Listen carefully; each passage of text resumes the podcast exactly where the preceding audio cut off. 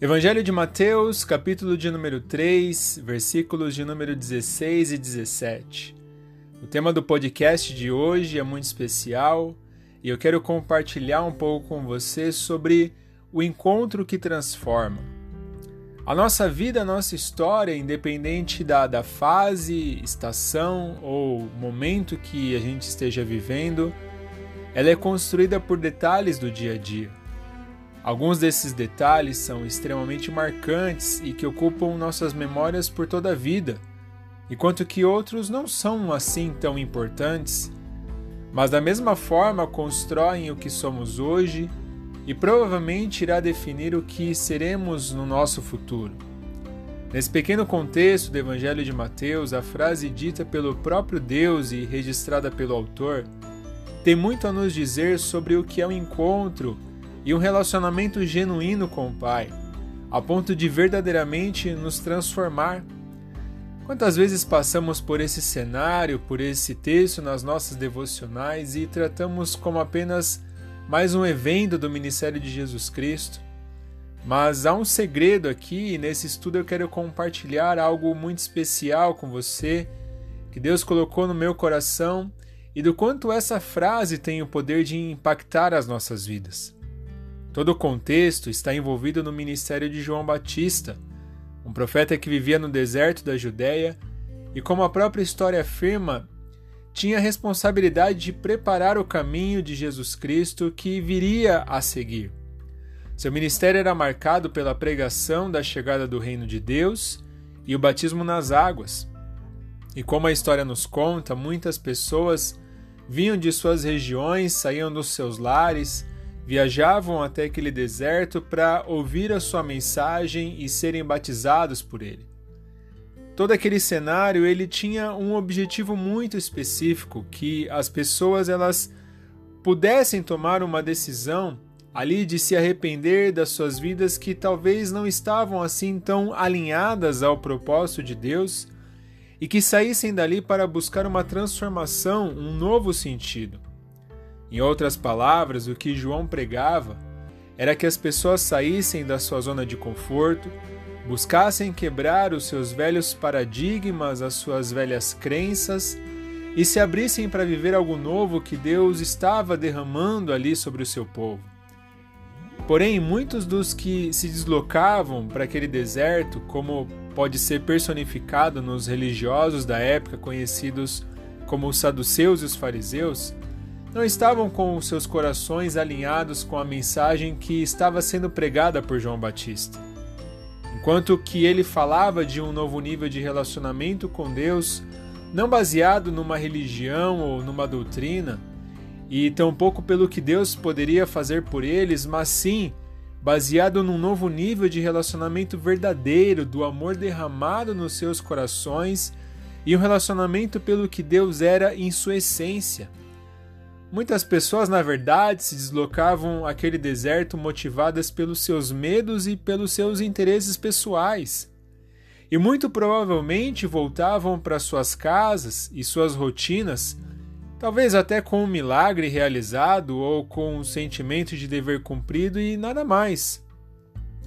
E essa é a mesma motivação que tem sido nos nossos dias atuais, trazendo aplicação para os dias de hoje, o que eu tenho visto durante esses 20 anos que eu tenho buscado do Evangelho são pessoas, e dos quais eu me incluo também muitas vezes, que são motivadas a buscarem uma igreja e um pseudo relacionamento com Deus, muitas vezes pelo medo, porque aprenderam da religião que Deus é, é um eterno castigador, pronto para derramar o seu juízo no momento que pecamos ou pelos medos que ditam a nossa agenda e tocam nas nossas necessidades humanas, como, por exemplo, o medo da escassez de recursos financeiros ou de bens materiais, o medo de uma destruição familiar ou de outro tipo de relacionamento, o medo de uma enfermidade, o medo do futuro, por aí vai.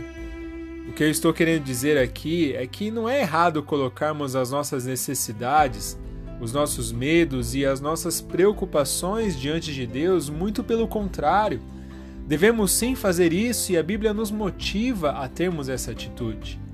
Mas o que eu quero chamar a atenção nessa mensagem é que o nosso relacionamento com Deus não deve se limitar somente a isso, é muito maior, é muito além disso.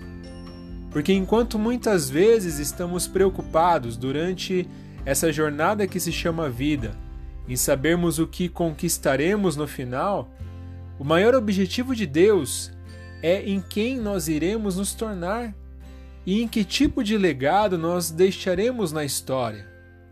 O que estava em jogo na mensagem de João naquele deserto e o que está em jogo nessa mensagem que eu quero compartilhar com você é que Deus não criou a mim, Deus não criou a você simplesmente para sobreviver. Que Deus não criou a mim e tampouco a você para que a gente seja limitado a viver apenas uma história, mas sim para transformar a história. Continuando o texto de Mateus, um certo dia chega mais uma pessoa procurando o batismo de João.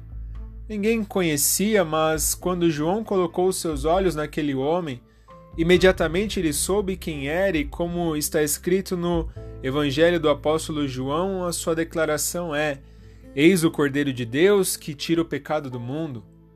Ali aconteceu o encontro entre Jesus Cristo e João Batista e de início houve uma pequena discussão entre os dois porque havia um inconformismo em João que ele sabia que não era digno de batizar a Jesus. Mas de qualquer forma, aquele evento acontece e logo ao Jesus sair das águas, a palavra de Deus ela diz que os céus se abrem e a declaração de Deus, a frase de Deus, ela é ouvida. E na Bíblia a mensagem, essa declaração, ela está escrita de uma forma que eu gosto particularmente e diz assim: Este é o meu filho, escolhido e marcado pelo meu amor, a alegria da minha vida. Naquele dia, o batismo foi diferente. Naquele dia, a motivação foi diferente. E naquele dia, o destino daquele que desceu as águas de João Batista foi diferente. Porque ele não voltou mais para sua casa e a sua antiga rotina com um milagre realizado ou o sentimento de dever cumprido, como acontecia com a grande maioria das pessoas que se dirigiam até aquele deserto. A partir daquele dia, Jesus iniciou seu ministério que dividiu a história não somente da humanidade, mas que tem dividido até hoje a história de muitas pessoas. E o que eu quero chamar a atenção aqui é: por que aquele dia foi diferente? Uma resposta pronta seria: porque é o Filho de Deus. É o Messias que estava sendo batizado ali. Mas eu ouso ir um pouco além disso, porque na cultura da casa do amor pleno nós entendemos que o nosso padrão é Cristo que tudo que ele fez, cada comportamento que foi registrado ali nos evangelhos, tem o objetivo de nos ensinar. E como o próprio apóstolo Paulo diz em uma de suas cartas, que nós sejamos imitadores de Cristo. E aqui vai o ponto central dessa mensagem. Aquele dia foi diferente porque o amor perfeito foi derramado no coração do homem Jesus Cristo. Aquela frase, ela não aconteceu por um acaso. Ela teve um propósito para dizer para mim e para você hoje que quando nós buscamos andar com Deus e permitimos que o amor dele entre verdadeiramente no nosso coração, a partir desse momento eu não serei mais a mesma pessoa. Uau! E a palavra que o apóstolo Paulo diz que as coisas velhas se passaram e tudo se fez novo, ela passa a ser verdade sobre a minha vida. O que eu quero dizer para encerrar essa mensagem é que devemos seguir o exemplo de Cristo. Ele não precisava ser batizado nas águas porque nele não havia pecado. Mas o exemplo deixado é que existe um divisor de águas em nossas vidas com Deus. Existe um momento da nossa história que Deus finalmente nos separa para Ele. O momento onde nós deixamos de nos relacionar com uma religião ou de buscar a Ele motivado por um medo em nossas vidas. Existe um momento em que finalmente nós entendemos quem nós somos em Deus, qual é o nosso propósito nessa vida e que nada mais importa se eu não estiver no centro da vontade dele. Existe um momento da nossa história onde já não faz mais sentido apenas nós voltarmos para nossa casa ou para nossa rotina normal. E quando é esse momento? Quando ele acontece? Quando finalmente eu permito que o amor perfeito dele seja derramado no meu coração. Escute isso. Você não é mais um. Você não foi chamado para viver apenas uma vida de obrigação religiosa uma vida de aparência e de comercialização da sua fé, barganhando muitas vezes com Deus para ter atendido uma necessidade.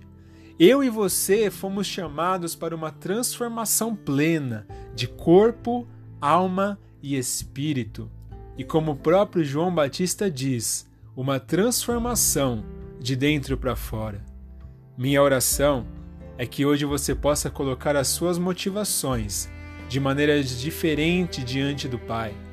Que suas orações sejam com uma motivação diferente. Que as suas devocionais diárias sejam com uma motivação diferente. O que Deus espera de você? Em quem Ele deseja te transformar? Qual é o propósito de Deus para a sua vida? Acredite, não haverá jornada mais interessante do que essa que você possa experimentar. Chegou o seu momento de você ser amado para poder amar, de você ser transformado para poder transformar. Que Deus te abençoe, que esse amor seja derramado no teu coração hoje de maneira plena, profunda e verdadeira. E até a próxima mensagem.